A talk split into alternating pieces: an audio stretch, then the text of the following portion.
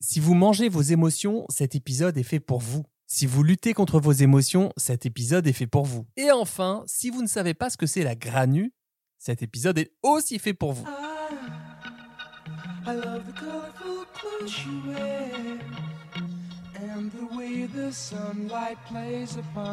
Hair. Bienvenue pour le dernier épisode de Dans la poire relax, le format court et cool de Dans la poire, le podcast pour mieux manger de la tête à l'assiette. N'oubliez pas de vous abonner, c'est la rentrée et ensuite on repart pour une sacrée saison. Allez, dernière invitée de cet été, pas comme les autres à bien des égards, Isabelle Leboeuf. Isabelle est psychologue, docteur en psychologie clinique et psychothérapeute à Lille. Elle est l'autrice d'un livre qui va sortir en septembre qui s'intitule, si mes souvenirs sont bons, Réparer nos blessures relationnelles aux éditions Duno. Et son dada, eh bien, c'est la compassion et l'auto-compassion. Je vous en avais déjà parlé ici dans le podcast ou euh, dans un SAV, me semble-t-il. Ce sont des pratiques tout à fait utiles et concrète pour mieux vivre et pourquoi pas apaiser son rapport à l'alimentation. Et je suis super content de ce dont elle va vous parler aujourd'hui parce que eh c'est une notion qui est assez peu présente dans les médias et pourtant c'est un puissant régulateur de nos émotions. Je ne fais pas plus long, je laisse le soin à Isabelle de vous parler de la granu, c'est-à-dire la granularité émotionnelle. Hello Charles, hello les auditeurs du superbe podcast Dans la poire. Aujourd'hui, je vous propose de mettre mon petit grain de sel au sujet des émotions dans l'alimentation. Là tout de suite, en vous parlant, j'imagine des morceaux de poire enrobés de chocolat fondu, encore un peu chaud, avec quelques graines de fleurs de sel. Et ce n'est pas du tout le sujet, quoique peut-être que vous pourrez faire un lien. J'aimerais vous parler aujourd'hui des émotions. Alors vous allez me dire, on, a tout dit sur les émotions, on a compris qu'on mangeait nos émotions, qu'il fallait gérer son stress et que les émotions euh, venaient perturber notre alimentation. Mais je pense que ça vaut la peine d'approfondir un petit peu et de complexifier un tout petit peu la question pour y voir plus clair parce que ce n'est pas si simple. On imagine souvent que l'alimentation c'est une question de volonté, qu'on a un choix A, un choix B et que si on fait le bon choix, eh bien tout va bien. On a une alimentation correcte et euh, un corps en parfaite santé. Mais c'est une vision de l'esprit humain qui ne correspond pas tout à fait à la réalité. En fait, nous sommes plutôt comme un bateau qui serait euh, au milieu de l'océan, porté par différents courants. Et puis parfois, on peut naviguer ces courants et parfois on est emporté par des vagues. Euh, et selon euh, notre capacité à naviguer, à utiliser le vent et à comprendre les différents facteurs qui nous portent, on va plus ou moins facilement arriver à destination. Mieux comprendre nos émotions, c'est mieux comprendre comment notre bateau réagit à tous ces facteurs environnementaux qui viennent modifier notre fonctionnement et notre alimentation. Prenons un exemple. Un facteur qui influence notre alimentation et auquel on ne pense pas très souvent, c'est notre environnement social. Par exemple, la façon dont les gens qui nous entourent mangent va influencer notre propre prise alimentaire. Un autre exemple, c'est le niveau de ressources financières. Si je suis à découvert à la moitié du mois et que je dois faire un deuxième travail pour euh, pouvoir euh, nourrir ma famille sans aide familiale, euh, en devant faire le ménage, etc., bien finalement quand je vais faire les courses, je vais prendre des aliments qui vont être moins chers et je vais pas forcément passer beaucoup de temps à cuisiner. Et donc on imagine bien que si je vois le stress comme quelque chose qui vient déréguler mon comportement alimentaire, je vais peut-être essayer de lutter contre ce facteur contre ce courant qui va euh, venir modifier mon alimentation. Et ce qui va se passer, c'est que je vais essayer de remonter le courant. Et euh, cette stratégie va être contre-productive et euh, peut-être même m'épuiser. Alors comment on peut faire quand on stresse pour bien réguler notre alimentation?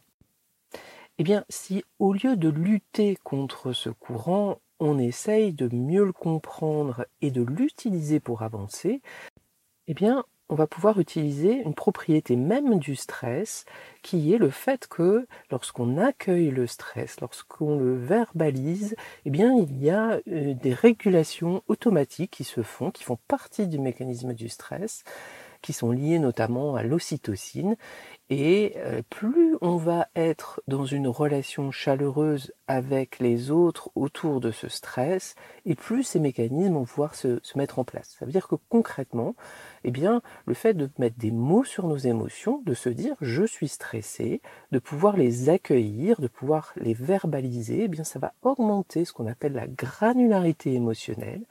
C'est-à-dire qu'on va mettre les bons mots au bon moment. On va peut-être écrire un journal euh, dans lequel on, parle de nos émotions. On va s'autoriser à dire bah oui, j'ai eu une dure, difficile journée. Et puis, ben, paradoxalement, lorsqu'on rentre chez soi et qu'on s'autorise à dire nos émotions, bien l'ambiance de, la, soirée est, très souvent beaucoup plus apaisée et plus euh, positif, plus agréable que lorsqu'on essaye de contenir, de lutter contre son stress et de faire comme si tout allait bien. On en parle moins souvent, mais les émotions positives aussi ont un rôle dans le comportement alimentaire. Le plaisir, l'envie, toutes ces émotions nous ont permis de réguler nos comportements alimentaires, bien souvent en nous incitant à persévérer vers les choses qui nous font plaisir, qui nous apportent des calories, des, choses agréables. C'est grâce à ce mécanisme d'émotion positive et de persévérance que lorsqu'on était euh, euh, en difficulté pour avoir de la nourriture, qu'il fallait pédaler pendant des heures pour aller à la ferme euh, ou traverser une forêt pour des noix, eh bien ces émotions nous permettaient de trouver l'énergie de traverser et de faire des efforts pour arriver au plaisir de manger. Et ce système neurologique est toujours en place. Euh, il s'appuie sur la dopamine notamment et les aires du plaisir et nous amène à persévérer lorsque nous avons envie d'un aliment en particulier. Et donc si nous luttons contre ce système sans le comprendre, eh bien nous allons créer du craving, c'est une frustration, une chute de dopamine dans, notre cerveau. Et ce mécanisme-là va renforcer une compulsion alimentaire, c'est-à-dire que notre cerveau va nous inciter davantage à manger cet aliment pour être libéré de cette sensation désagréable de craving. Mais vous allez me dire alors comment on fait euh, si, si, on a envie de cacahuètes en plein milieu de l'après-midi alors qu'on a super bien mangé ce midi euh, Comment faire euh, pour réguler nos comportements et ne pas manger en continu?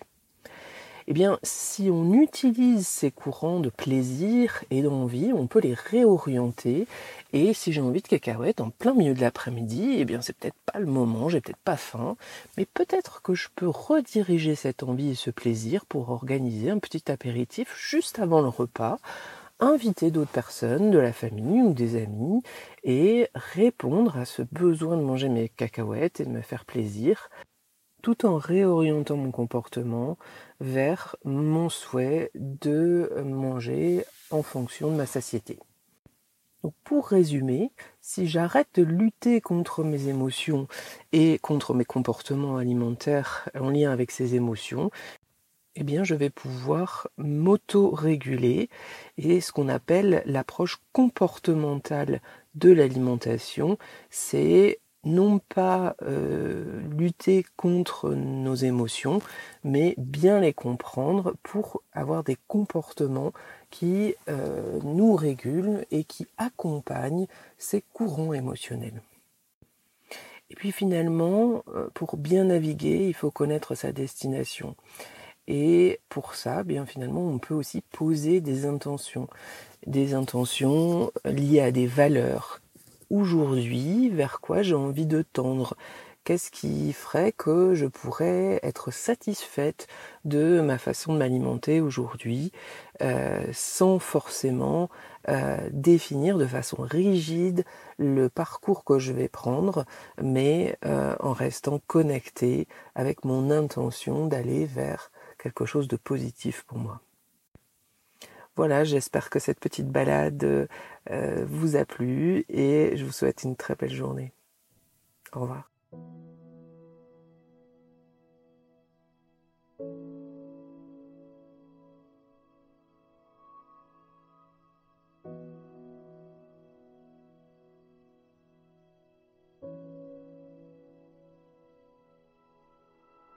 Eh bien, merci, merci beaucoup Isabelle d'avoir pris le temps cet été. C'est toujours un plaisir de, t'entendre. Alors, euh, moi, ce que je retiens de ce qu'a dit Isabelle, de sa douce voix, vous avez vu, je ne sais pas si vous avez remarqué, mais elle a une façon de prononcer les R un petit peu euh, différente. J'aime beaucoup en tout cas. Euh, eh bien, c'est la métaphore du bateau, c'est-à-dire un bateau, voilà, porté par l'océan avec des courants. Ce bateau, il peut lutter contre le vent, contre les courants d'ondes, mais le ou la capitaine eh bien, peut apprendre à déchiffrer les courants pour naviguer de manière peut-être un peu plus fluide. Et là, je remercie Isabelle d'être restée vraiment euh, très concrète concernant la régulation du stress, parce que c'était un exemple par rapport au stress, mais ça marche aussi avec d'autres sensations et émotions. ouais, en fait, il suffit pas de se dire faut que j'accueille mon stress hein, pour que le stress diminue d'intensité. Au contraire, on peut tenir un journal physique ou mental de nos émotions qu'on repère dans la journée, les fameux courants d'ondes qui nous traversent. Et plus on est précis dans le vocabulaire, plus on amène eh bien, de la finesse, de la complexité, de la subtilité dans la lecture de nos émotions. Et rien que en faisant ça, eh bien, ça aide à les réguler, c'est-à-dire à avoir une intensité plus tenable, plus acceptable pour nous. Elle est pas belle la vie. Allez, je vous prends un exemple parce que c'est pas toujours simple de hum, savoir essayer de reconnaître nos émotions. Niveau débutant, c'est je me sens pas bien, je me sens mal. Voilà, j'en sais pas plus. Je me sens pas bien, je me sens mal. Niveau intermédiaire, je suis en colère. Donc là, j'ai identifié un petit peu mon émotion. Et niveau ninja, j'éprouve de la colère. un niveau d'intensité de 9 sur 10. Puis j'ajoute peut-être une, petite subtilité, une petite euh, couleur, une teinte à cette colère. Je suis vraiment furieux, furieuse, je suis vraiment agacé, je me sens énervé ou alors enragé, je suis amer. Pas tout à fait les mêmes euh, nuances euh, d'émotions. Et donc la notion de granularité, elle définit la taille du plus petit élément, de la plus petite finesse d'un système. Appliqué aux émotions, donc la granularité émotionnelle, ben, c'est la capacité fine de reconnaître, de comprendre et d'exprimer une large gamme, une large palette d'émotions en enrichissant également eh bien, son vocabulaire. Et l'idée, petit à petit, car nous sommes en apprentissage, nous ne sommes que des humains, nous nous faisons ce que nous pouvons avec les moyens dont nous disposons, eh bien, c'est de développer une sensibilité de plus en plus euh, fine, précise, pour faire la distinction entre les différentes nuances d'émotions. Voilà, ça y est, je crois qu'on peut le dire. L'été touche à sa fin. Bye bye, les Beach Boys. Hum, ça fait tout drôle parce que ben, je, vais reprendre là les, les rênes du podcast ce que je vous promets, c'est que pour la reprise, ben, ce sera probablement d'une façon plus respectueuse de mon rythme à moi. Je me promets de moins me mettre la pression, d'essayer moi aussi de naviguer dans mon courant d'onde qui est franchement bien perfectionniste et parfois ça m'aide d'être très perfectionniste et parfois ouais parfois ça me fout les soirées les nuits en l'air et ça je n'y suis plus prêt donc je laisserai tomber peut-être un peu plus tôt mon côté perfectionniste et j'irai me coucher pour pas faire du montage à 2h37 puisque ça n'a ni queue ni tête de faire du montage comme ça la nuit. Euh. Euh, oui, ça m'est arrivé plusieurs fois. Ça fait partie des trucs qui font que ça a dérégulé mon biorhythme et que je m'y suis plus trop retrouvé après pour réagir à ce système, à ce monde, à cette société qui est, la nôtre et, à laquelle bien j'ai une sensibilité élevée sur certains sujets. Je remercie tous les pros du bien-être qui ont prêté leur voix, leur connaissance, leur énergie à Dans la poire, Nicolas Da Silva, Erika Fournel, Camille Ringo, Lucille Woodward, Fly, Laurence Aura, bien sûr, Marion Baudin, et puis moi-même, puisque j'ai pris deux fois la parole cet été. J'étais très heureux de la prendre. Si vous souhaitez, merci de votre écoute. Si vous souhaitez que Dans la poire, ce fabuleux podcast continue, eh bien, abonnez-vous. Ça, je pense que vous pouvez le faire de n'importe quelle plateforme d'écoute. Abonnez-vous. Partagez-le sur WhatsApp Mettez une marque d'attention, d'intention sur la plateforme de votre choix. Vous pouvez aussi répondre au petit sondage Spotify que je vous glisse à chaque épisode ou en mettant un avis sincère sur Apple Podcast.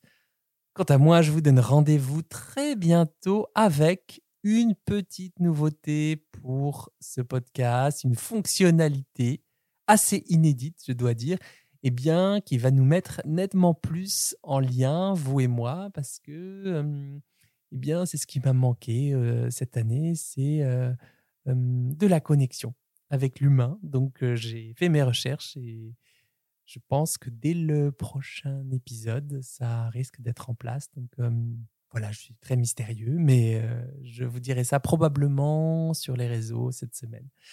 Je vous souhaite un très bon appétit de vivre et à très vite pour un nouvel épisode dans la poire.